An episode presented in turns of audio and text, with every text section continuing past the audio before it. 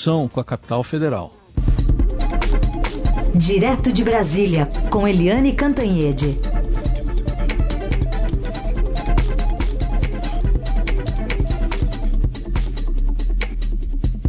Oi, Eliane, bom dia. Bom dia, Raíssa e Carolina, ouvintes. Oi, Eliane, bom dia. Bom, chegamos então ao fim da CPI, reta final, leitura do relatório pelo senador Renan Calheiros, propondo o indiciamento do presidente em nove crimes. Queria que você explicasse para a gente sobre as repercussões já após a leitura desse relatório, tanto por parte do presidente quanto por parte, especialmente do seu filho Flávio Bolsonaro. Pois é, Carolina, o presidente não é mais é, não, não há mais o pedido de indiciamento do presidente da República por homicídio, nem por homicídio comissivo, que é por omissão, nem por homicídio qualificado, por intenção, né? Aquele crime intencional.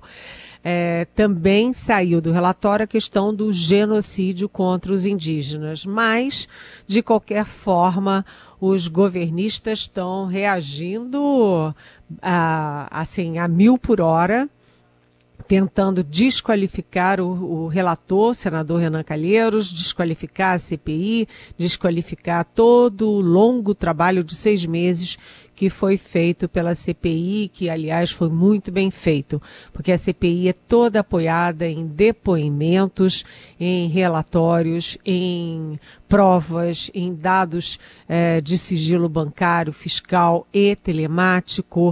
Uh, a CPI está muito, muito bem calcada. O relatório foi muito bem feito, foi um relatório que tem uma narrativa, essa palavra da moda, né? Tem uma narrativa, relata todos os erros do presidente Bolsonaro, do governo e dos seus, é, vamos dizer, aliados ao longo dessa pandemia. E joga dúvidas, né? Quantas milhares de vidas poderiam ter sido salvas se o governo tivesse agido minimamente é, com responsabilidade? Agora, é, você me pergunta das reações. O senador Flávio Bolsonaro realmente criou mais uma pérola aí para a coleção de pérolas da família Bolsonaro no caso da pandemia. Porque perguntaram, os jornalistas perguntaram sobre, ah, sobre o relatório final e ele disse: Ah, eu vou fazer igual o meu pai e imitou uma gargalhada do pai Jair Bolsonaro. O senador Omar Aziz, que é presidente da CPI, é, lembrou né, que o presidente Bolsonaro riu das vítimas, desdenhou das vítimas. É, é, é, incrível, né? Eu acrescentaria, quando completamos 10 mil mortos no Brasil, o presidente foi comemorar de jet ski. É, quando comemorar, quando é, completaram-se tantas mil vítimas, ele disse: eu, eu não sou coveiro, e daí? Né? O presidente nunca teve minimamente é, uma empatia com as famílias, com as vítimas, com os amores das vítimas e continua assim, rindo de coisa muito séria que é a vida.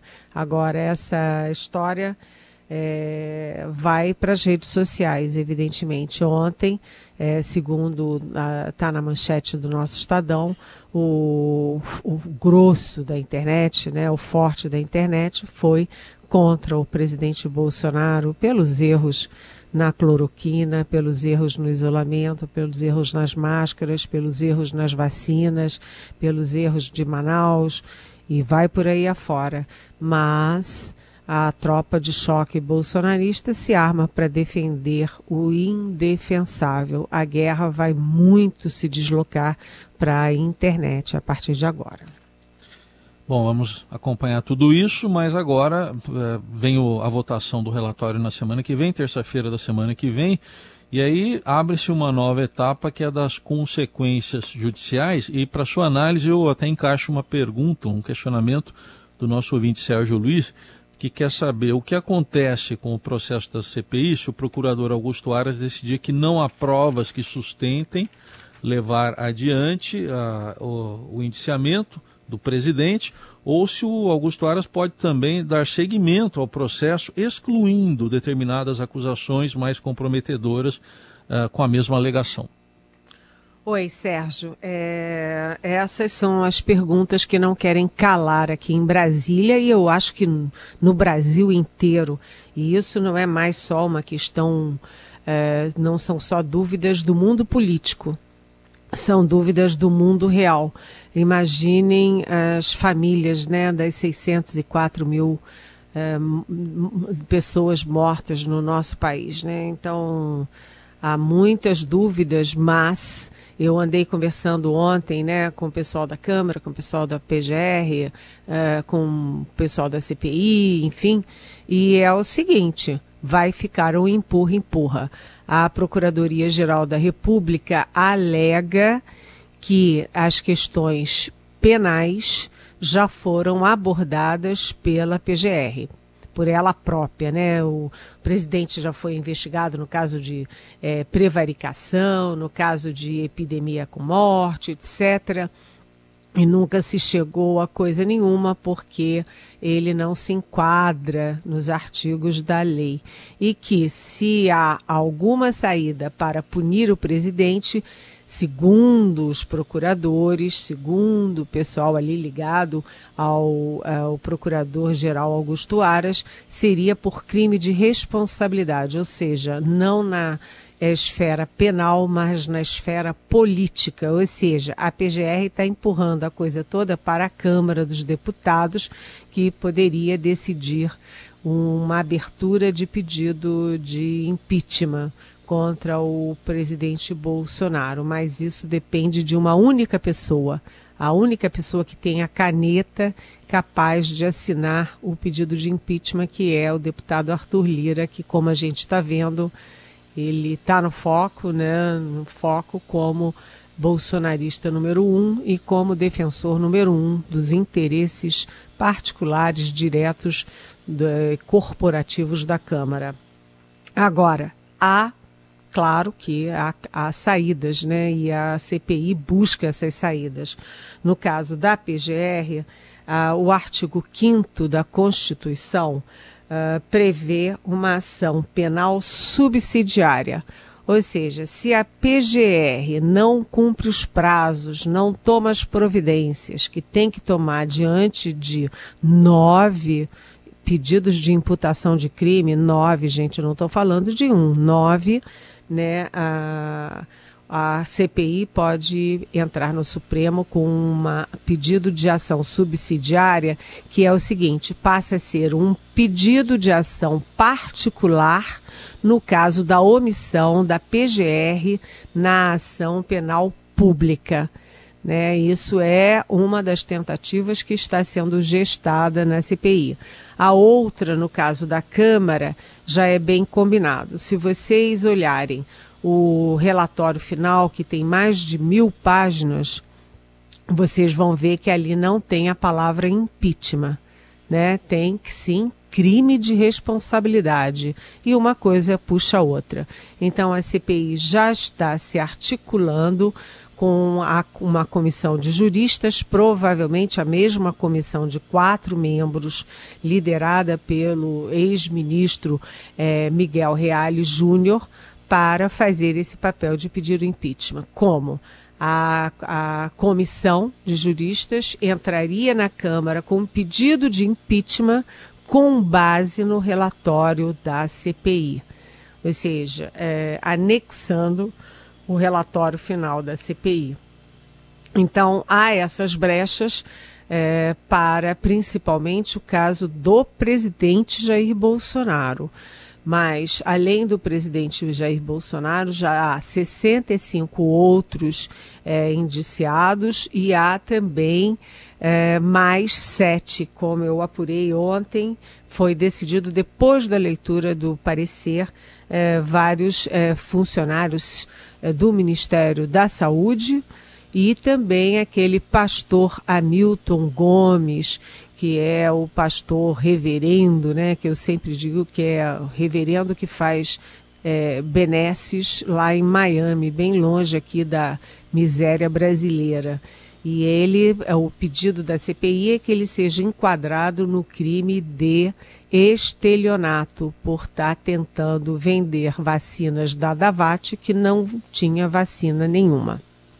É, nesse grupo todo de investigados, você tem os que têm foro privilegiado. É o caso do presidente, dos ministros de Estado e dos filhos do presidente, é, que é o senador Flávio Bolsonaro e o deputado federal Eduardo Bolsonaro. É, além de é, outros parlamentares como Carla Zambelli, Bia Kicis, etc., que estão enquadradas ali por incitação ao crime, incitação ao crime ali durante a pandemia, é, é, incitando as pessoas a não fazerem a coisa certa e fazerem a coisa errada. Né? No caso dos que têm foro, vai tudo para a PGR. E no caso dos que não têm foro, por exemplo, o ex-ministro é, Eduardo Pazuello, né, o ex ministro Ernesto Araújo das Relações Exteriores, aí eles vão para o Ministério Público é, de primeira instância. Aliás, Sérgio, eu queria aproveitar e lembrar isso que o presidente Jair Bolsonaro só tem foro, só cai na PGR e só cai na mão do Arthur Lira enquanto ele tiver o mandato. Né? Na hipótese dele perder as eleições de 2022, ele perde também o mandato e toda, todo esse relatório da CPI vai cair na primeira instância. E aí muda muita coisa, viu, Sérgio? Um assunto bem importante, porque tem muita tensão no mercado, todo mundo de olho também no que vai acontecer em relação ao, ao novo Auxílio Brasil. Porque ontem a gente teve duas manifestações, né, Eliane? Tanto em relação do ministro da Cidadania, João Roma, que disse que não ia se furar teto de gastos, quanto o ministro Paulo Guedes da Economia, dizendo que é possível que se encontre uma alternativa aí para financiar, para custear esse programa até o fim de 22 que coincidentemente, né, onde também acaba o, o mandato do presidente.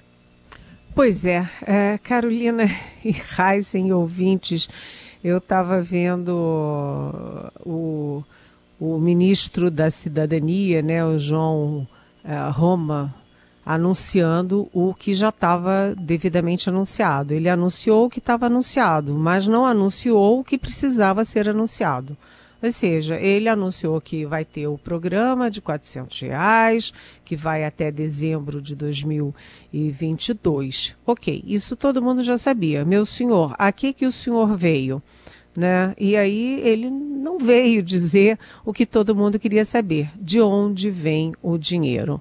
Porque, na verdade, o programa original ali que estava para ser anunciado anteontem, esticaram o tapete vermelho, fizeram a parafernália toda, é, todo mundo chegando com seu convitinho na mão tal, e foi cancelado de ultimíssima hora. É, aquele programa que não foi anunciado é porque deu um, um retorno dramático nos mercados, né, nas empresas, em todo canto, que é o seguinte, é furar o teto de gastos. E, primeiro, e isso, o segundo é o que Carolina falou, né? É um programa que vai até dezembro de 2022, ou seja, existe só durante a campanha eleitoral do, da reeleição do presidente Jair Bolsonaro. Eu diria que, Carolina, é inacreditável, né? Opa. É muita cara de pau. Então, peraí, vai, Ronaldo Mendes. Espantoso. Incrível. O que, que é isso, minha gente? Acredite se quiser.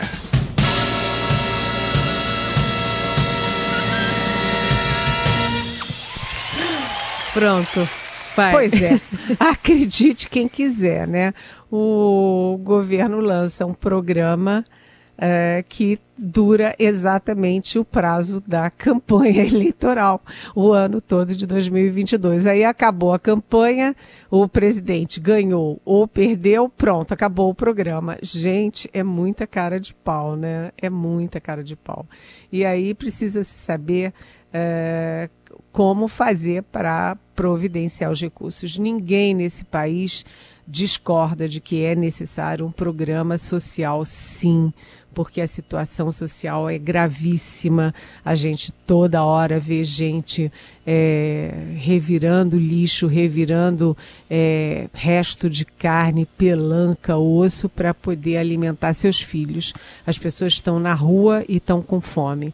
Então isso é inegável. Mas vem cá, num país em que você tem emendas de relator, né? Que você tem fundo eleitoral bilionário, que você tem o presidente viajando para lá e para cá para fazer campanha fora de hora, que você tem é, pessoas viajando, pessoas do governo ligadas ao governo indo passear nos Emirados Árabes. É, e nos Estados Unidos e para lá e para cá, a maior comitiva é, lá para Nova York, tem dinheiro para tudo, mas na hora de ter dinheiro para matar a fome do brasileiro, você precisa estourar o teto de gastos, que é um princípio da, eu diria, não só da, da responsabilidade fiscal, mas da moralidade pública. Ah, cá para nós, gente, cá para nós realmente eu acho que o João Roma ele assumiu essa tarefa de anunciar o que não tinha o que anunciar exatamente porque ninguém sério dentro do governo ninguém com mais status se dispôs a esse papelão e aí quem é que é o o bobo da corte que vai anunciar um programa que não está pronto. Ah, então chama esse aí que está doido para aparecer, é mais jovem, é, põe ele aí.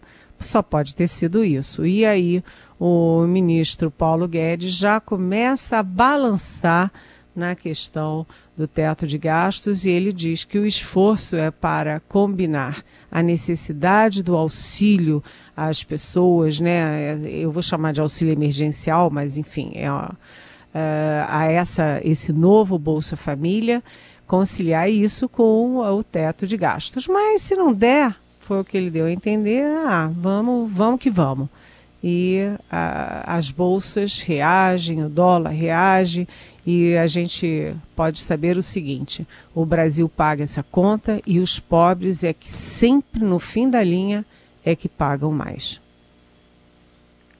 Muito bem. Bom, nos Emirados Árabes, quem, quem sabe fritar hambúrguer aprende a fritar quibe fácil, fácil também. É, eu queria falar com você, Eliane, sobre a PEC do Ministério Público, que foi muito criticada pelos promotores e procuradores. Acabou tendo lá 11 votos a menos do que o necessário, então não foi aprovada. Mas o presidente da Câmara, Arthur Lira, é, depois da votação, ele soltou uma frase. Vamos ouvir aqui. Eu não penso em vitória nem derrota, eu acho que todo poder merece ter o seu código de ética, todo poder merece ter imparcialidade nos julgamentos, todos os excessos têm que ser diminuídos. Nós temos um texto principal, temos possibilidades regimentais, vamos analisar o que mudou em três votações para fazer uma análise política. Né? O jogo só termina quando acaba. Então não acabou o jogo? Pois é, você sabe que ontem, Heisen, ficou aqui uma grande discussão em Brasília, todo mundo focado na CPI, e aí eles botam para votar lá na, na, na, Câmara. A gente não sabia se acompanhava auxílio emergencial, quer dizer, o Bolsa Família é, se a gente acompanhava o relatório, se a gente acompanhava o Ministério Público, e eu acho até que essa confusão não é à toa, não. Acho que o governo age assim, o Arthur Lira age assim, para diversificar as atenções, né? para distrair a plateia. Mas o fato é que a grande dúvida em Brasília é se tinha sido uma derrota fragorosa do, do Arthur Lira ou se o Arthur Lira tinha feito uma jogada para retomar o projeto original. Por quê? Porque o que foi derrotado foi o substitutivo do deputado Paulo Magalhães, que é um substituto mais light, mais palatável até para o Ministério Público, para procuradores, para promotores. E aí, será que o Lira botou para votar, para perder, e aí ele retomar o projeto original, que esse sim era cabeludo? Na verdade, não foi uma coisa nem outra. Na verdade, o Arthur Lira perdeu ele botou para votar e perdeu por 11 votos, eram necessários 308 e a Câmara só deu 297.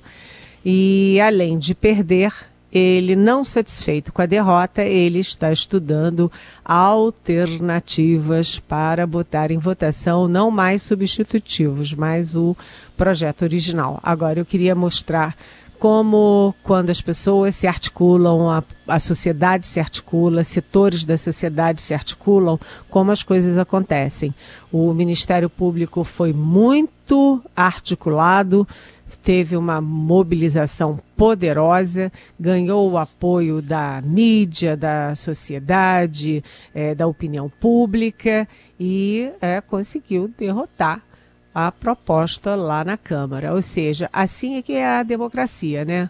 Você se mobiliza e você é, às vezes ganha, às vezes perde. Mas o fato é o seguinte: o deputado Arthur Lira disse que repete aí, Heisen, que o, jo é, o jogo. O jogo só termina quando acaba. O jogo só termina quando acaba. Pois Isso. é, o jogo eu conheço terminou... uma variação, que é só acaba quando termina. Pode, é, vale tudo. Vale, vale tudo. Vale tudo. Só tem uma coisa, na verdade, neste caso, o jogo terminou ontem, portanto, o jogo acabou ontem. Portanto, virou a página. É isso que os procuradores com quem eu conversei dizem. Será uma forçação de barra do Arthur Lira é, manter isso em, em pauta. Agora, ele é capaz. Seguimos acompanhando os passos, então, do presidente da Câmara depois é, dessa, dessa batalha aí. Eliane, obrigada. A gente volta a se falar amanhã, sexta-feira. Até amanhã. Beijão.